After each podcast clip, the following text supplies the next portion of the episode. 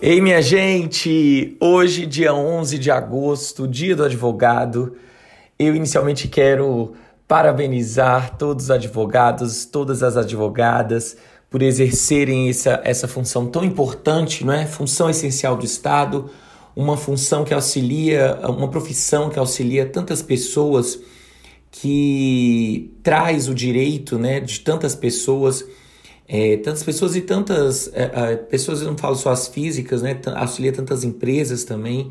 Enfim, todos os meus cumprimentos a vocês é, que exercem esse papel de maneira tão bem. E aí, no dia de hoje, então, eu quero falar de 10 termos que a gente pode descomplicar, 10 termos que a gente pode melhorar é, na linguagem jurídica, tá bom? Vamos lá? O primeiro é em juízo perfunctório.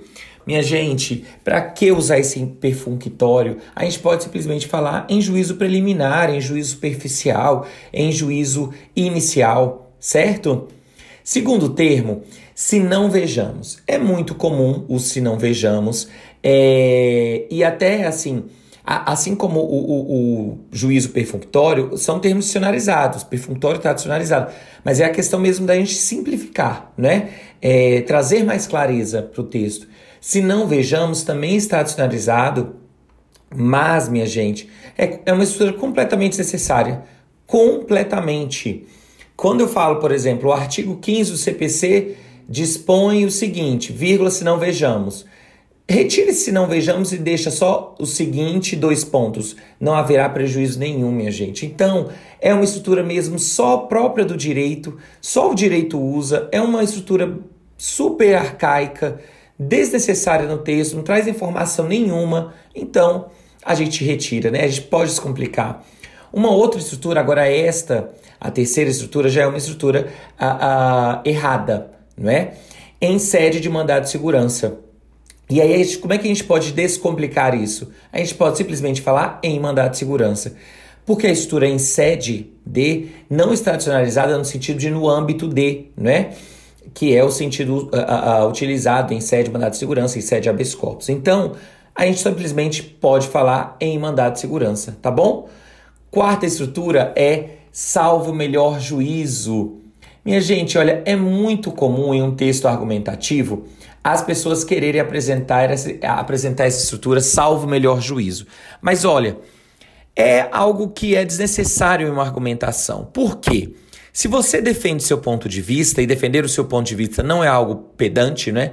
O que pode ser pedante é como você coloca a, as informações, mas defender o seu ponto de vista não é pedante. Então, é, utilizar salvo melhor juízo, é algo que enfraquece a sua argumentação, não é? Porque se você sabe que existe uma outra opção melhor, por que você não, não a defendeu, não é? Então, é, quando a gente vai defender uma, uma ideia, a gente acredita veementemente que aquela é a única opção correta, não é? Então, é, é, apresentar o salvo melhor juízo enfraquece a argumentação e estrutura desnecessária. Quinta estrutura é é nossa sociedade odierna. Na verdade, eu quero falar desse adjetivo odierna ou do advérbio odiernamente, né? Que aí, assim, está dicionarizado, estão dicionarizadas essas formas, mas, minha gente, completamente desnecessário, né? A gente pode falar na sociedade atual, é, é, atualmente, né? não precisa utilizar o odierno, é uma estrutura é, já arcaica, tudo bem? Se a estrutura é, pois bem, muito comum de acontecer nos textos jurídicos, as pessoas utilizam de maneiras distintas. Um escreve, aí depois o parágrafo fala, pois bem, aí depois vai para o argumento, ou outro coloca entre o relatório e a argumentação, ou outro simplesmente para respirar. Enfim, é utilizado de várias maneiras, pois bem, não está adicionalizado, e aí então a gente não pode utilizar, tá bom? Então, pois bem, retire, elimine da sua vida Sétima estrutura é resolver o problema junto ao. É a estrutura junto a, junto, é, é, é, junto a, minha gente, só pode designar próximo a, né, do lado de. Então não dá para utilizar resolver o problema junto ao PROCON, resolver o problema junto ao tribunal, interpôs o recurso junto ao tribunal, porque você não interpôs o recurso junto, não foi próximo. Você interpôs o recurso no Você resolve o problema no, tá bom? Então você substitui aí por em e descomplica essa estrutura. Próxima, decisão prolatada pelo desembargador.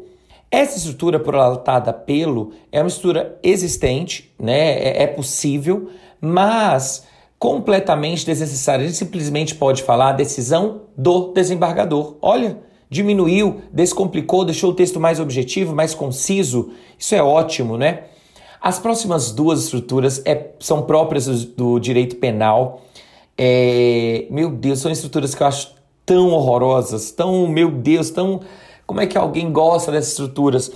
Enfim, se você gosta, tudo bem, mas vamos evitar. Deixe para colocar talvez lá na sua dissertação, no seu texto, é, é, mas no, ali no, na, na, linguagem jurídica, né, no, no, na sua petição ou na sua decisão, vamos evitar. A, a, a primeira estrutura, né, que já é a nona, acho que eu falei que é a primeira porque é própria do direito penal, é o édito acusatório. Minha gente, olha isso, o édito acusatório. Por que não simplesmente falar a sentença?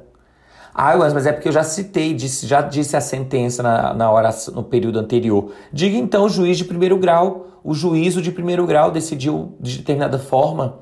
Tudo bem? Agora o édito acusatório. Tudo bem? Décima estrutura. Foi condenado ao ergástulo. Olha isso, minha gente. Foi condenado ao ergástulo. Minha gente, ergástulo é a mesma coisa de prisão. Eu sei que muita gente que está ouvindo aqui não sabe o que é um ergástulo, né? É a mesma coisa de prisão. Então evita, tá bom? E aí então a gente encerra aqui essas 10 estruturas que você pode evitar, que você pode deixar o seu texto, uh, sem elas você pode deixar o seu texto mais objetivo, mais conciso e, em alguns casos, mais correto, tá? A gente volta próxima semana. Muito obrigado pela sua companhia de sempre. Um beijo!